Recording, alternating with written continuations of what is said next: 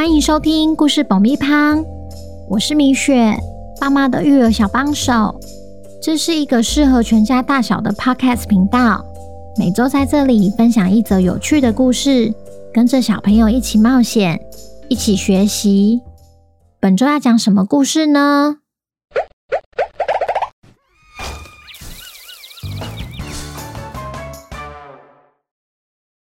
听故事前，请先订阅故事爆米花的频道，这样每周就能准时收听精彩的故事哦。如果你在 Apple Podcast 或 Spotify 上收听的话，请帮我们留五星评价，也推广给身边的亲朋好友们。本集故事要感谢新竹的王妈妈和谢宝，谢谢你们一直以来对故事爆米花的支持，也恭喜谢宝成为本周的故事主角。小朋友，你们好啊！今年的母亲节有没有跟妈妈说我爱你呢？希望大家都度过了一个快乐的母亲节。今天我们要来听听破案专家汪汪侦探寻找重要线索的故事。汪汪侦探和爷爷在调查波纹图案的过程中产生了不同意见，究竟是什么事？让他们得透过剪刀石头布来决定才行。本周的故事叫《剪刀石头布》，作者米雪。准备好爆米花了吗？那我们开始吧。在古城堡下方的一个房间里，传来“嘣嘣嘣”的声音。可恶！那两兄弟竟然敢骗我！怪盗喵不断尝试把房门撞开，但门实在是太坚固了，根本动也不动。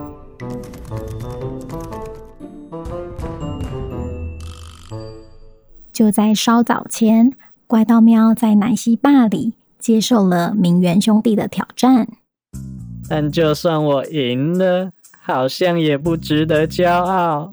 搞不好还会被说欺负新人呢。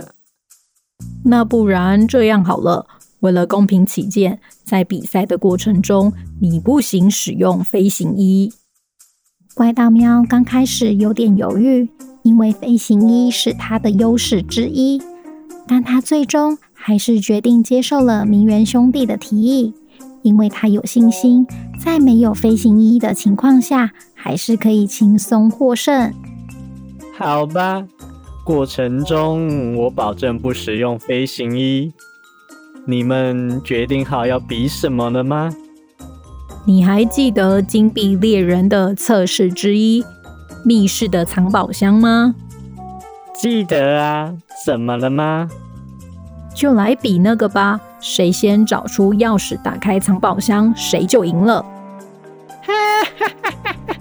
你难道不知道我是那个关卡的记录保持人吗？知道啊。那你们还要跟我比那个？没错，你害怕了吗？我是怕你们等等哭着找妈妈。赶快开始吧。下一个钟声响起时，比赛就正式开始。于是，当午夜的钟声一响，双方就朝着下水道的方向跑了过去。尽管怪盗喵不使用飞行衣，他还是凭着记忆迅速的找到捷径，抢先鸣冤兄弟跳进传送水管内。早一步抵达下水道的密室，不过怪盗喵一打开钥匙柜，却发现里面的钥匙少了一只，密室的门更是微微开着。他推开密室的门，走了进去，没想到鸣冤兄弟早已经站在藏宝箱旁。这怎么可能？就在怪盗喵还没反应过来的时候。门突然被重重的关上，不管他多用力推，多用力撞，都打不开。原本在密室里的名媛兄弟也跟着消失，他才意识到那只是投射出来的影像，自己早已掉入他们所设的陷阱里。此时，福奇、莱西和耶耶正在前往糖果专卖店的路上，继续调查波纹图案与渴望名单的关联性。当他们进入了糖果专卖店，耶耶就被店里各种颜色和形状的糖果和空气中弥漫着糖果的香味吸引住。店员说：“欢迎光临，我是蟹堡。店里所有的糖果都可以试吃哦。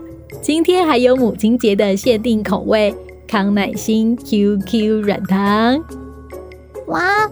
这里真是太棒了！我要试吃软糖。欧奇赶紧拉住耶耶。呃，我们是来调查波纹图案的线索，不是来吃糖果的啦。那我买一些带走可以吧？汪汪侦探实在拿耶耶没办法，只好陪耶耶在店里逛了一圈。就在准备结账时，福奇把波纹图案拿给蟹宝看。并问他有没有看过这个图案。蟹宝说：“抱歉，我才刚来这上班没多久，我不知道耶。”没关系，那我们再问问看。三人走出糖果店后，莱西说：“我刚仔细看了一下，里面的确没有类似的东西，看来只能去下一个地点了。”你们别气馁嘛，要不要先吃一颗软糖，康乃馨口味的？哎，福奇、莱西，吃一颗嘛！哎哎，别走太快，等等我啊！汪汪侦探一心只想赶快找出波纹图案背后的含义，根本懒得理耶耶。接着，三人到了科学博物馆。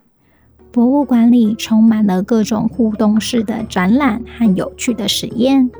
莱西说：“这里有点大，也许我们应该直接问问博物馆的工作人员，看看他们知不知道有关图案的事。”好，我们分头进行。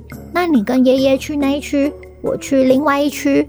半小时后回到这里集合。他们问遍了博物馆的各个角落。但没有一个工作人员认得波纹图案，汪汪侦探不免有点沮丧，因为他们花了很多时间调查，却没有找到任何有利的消息。福奇说：“难道是我们推理错了吗？”福奇，我们该不会要从头再来一次吧？站在一旁的耶耶实在是看不下去。嘴里一边吃着软糖，一边对他们精神喊话：“拜托，你们总共也才调查了三个地方，这对记者来说根本就是家常便饭，好吗？不是还有最后两个地点吗？是啊，还有酱油纪念公园和铜器工厂。那就先去酱油纪念公园吧。应该先去铜器工厂。”我来看看哪个比较近。嗯嗯，好像差不多距离耶。那就先去酱油纪念公园吧。先去铜器工厂。你摆明是故意要跟我作对吧？你只想到吃的吧？福奇、耶耶两人争论不休，没有人愿意退缩。莱西眼看气氛越来越紧张。赶紧跳出来安抚他们。其实先去哪都可以啦。不行，莱西，你说是不是先去铜器工厂才对？莱西，你是不是也想要先去酱油纪念公园？好了，停！既然你们谁也不让谁，只好搬出大绝招了。嗯？啊？剪刀石头布。一把决胜负。最后，莱西提议用剪刀石头布来决定下一步该去哪里。福奇、爷爷举起了手，嘴里同时喊出：“剪刀石头布。”两人都出石头，每分出胜负。接着又举起了手，嘴里同时喊出：“剪刀石头布。”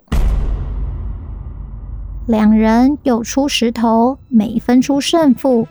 接着再举起了手，嘴里同时喊出：“剪刀石头布。”两人还是出石头，没分出胜负。福奇心想：他一定猜我等一下要出布，准备要用剪刀剪我的布。我当然继续出石头啊！